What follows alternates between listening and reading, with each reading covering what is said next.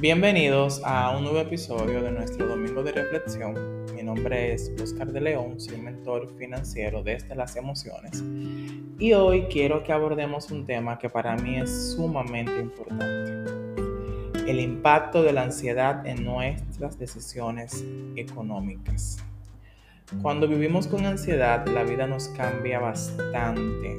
Y las personas que hemos eh, caminado este trayecto o que lo estamos caminando, sabemos que nuestra mente es un gran campo de batalla en la cual libramos cada día diferentes guerras que algunas las ganamos pero otras las perdemos. El día de hoy quiero hablar cómo puede impactar la ansiedad en nuestras decisiones financieras, cómo esto que sentimos esto que pensamos puede afectarnos al momento de tomar buenas decisiones. Es importante destacar que la ansiedad es una emoción que todos experimentamos. Hay personas que experimentan ansiedad por momentos, pero hay otros que viven con trastorno de ansiedad, que es diferente. Estas dos vertientes con relación a la ansiedad se va dando qué tanto tiempo me dura el episodio de ansiedad. Ya para tú identificarlo es bueno de que puedas ir a un especialista eh, de la materia, un psicólogo clínico que te pueda ayudar a identificar si estás teniendo episodio de ansiedad o ya en tu vida se ha desarrollado un trastorno que ya se necesita otra asistencia. Todo este panorama influye en nuestras decisiones financieras y hay muchos factores externos también que tienen cierto impacto en, nuestra vida con relación a esta parte. Las deudas, los gastos, el aumento de los precios, todo esto puede nublar nuestro juicio y hacernos caer en ataques de ansiedad, en episodios de ansiedad que también nos lleven a tomar decisiones no adecuadas. Durante el podcast de hoy vamos a explorar algunas respuestas emocionales que pueden activar esta emoción en nosotros. Algunos de los factores que podemos mencionar y que tal vez muchas veces no, no lo tenemos a simple vista son los siguientes. Hay emociones no resueltas, temas no resueltos que, que nos pueden llevar a ampliar el tema de la ansiedad.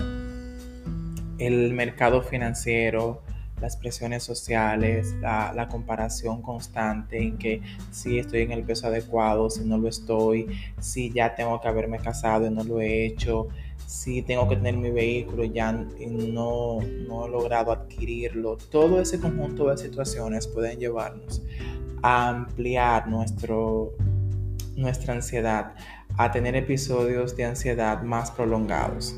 Ahora, ¿qué sucede? Estos episodios de ansiedad no nos van a permitir poder tener lucidez al momento de tomar decisiones financieras importantes. Hay personas que no han podido ah, cerrar ciertos negocios que en un futuro tal vez le generen cierta cantidad de ingresos porque la ansiedad de, ay, ¿qué va a pasar si no funciona, si no me va bien, si lo pierdo todo, no le permite poder crear un plan donde pueda conocer cuáles serían los riesgos y asumir los mismos. Hay muchas estrategias que nos pueden ayudar a poder calmarnos cuando tenemos episodios de ansiedad. También trabajar, trabajar la misma para poder tener decisiones o asumir decisiones importantes en el día a día. Podemos educarnos a nivel financiero y elaborar un bosquejo sobre cómo vamos a tomar las decisiones. Podemos también tener una planificación. Ahora, hay otras técnicas como estar en el aquí, en el ahora, la atención plena, el poder escribir lo que estoy sintiendo, por qué lo estoy sintiendo. Em, también la gratitud, poder visualizar la gratitud para una de las cosas que me ha ayudado bastante es poder estar aquí y ahora. Entender que no tengo el control sobre las cosas que están pasando y que pase lo que tenga lo que tenga que pasar. Hay cosas que lamentablemente en caso no las puedo controlar. Sí puedo trabajar con mi presupuesto para tomar decisiones importantes a nivel financiero. Mi caso con la ansiedad fue algo muy difícil porque tuve varios episodios de ansiedad y es algo fuerte. Quien le ha tocado vivir entiende que no es como, ah, cálmate o, ah, tú puedes, tú estás haciendo mucho show. Muchas gentes lo ven así, pero no es así. Y todo ese tema de, de la ansiedad, de no poder estar aquí y el ahora, no me permitió en esa etapa que estaba caminando puede decir, por el trayecto más oscuro con relación a este tema, no me permitió poder avanzar en muchas áreas que yo quería. Pero lo que yo hice en ese espacio fue enfocarme en mi salud física y mi salud mental. Entendí, entendí que era un pago, que podía hacerlo, cohibirme de hacer otras cosas como estudios, porque en ese momento comprendí que necesitaba priorizarme a mí como persona. Cuando comencé a priorizarme entonces logré poder tomar mejores decisiones financieras. Logré poder actuar desde la y no desde el miedo. Bueno, en resumen familia, eh, la ansiedad, el trastorno de ansiedad puede tener un impacto significativo en nuestras decisiones económicas, pero este no es el fin.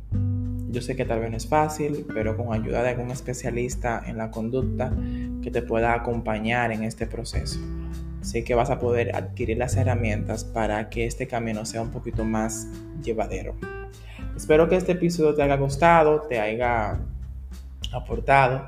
Me gustaría hablar contigo en los comentarios. ¿Has, tenido algún episodio de ansiedad?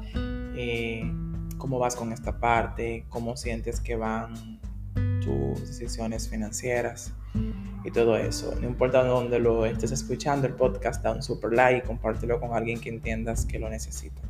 Quiero dejarte con esta palabra que recuerdes que eres capaz de tomar decisiones financieras informadas y empoderadas. Hasta la próxima. Bye.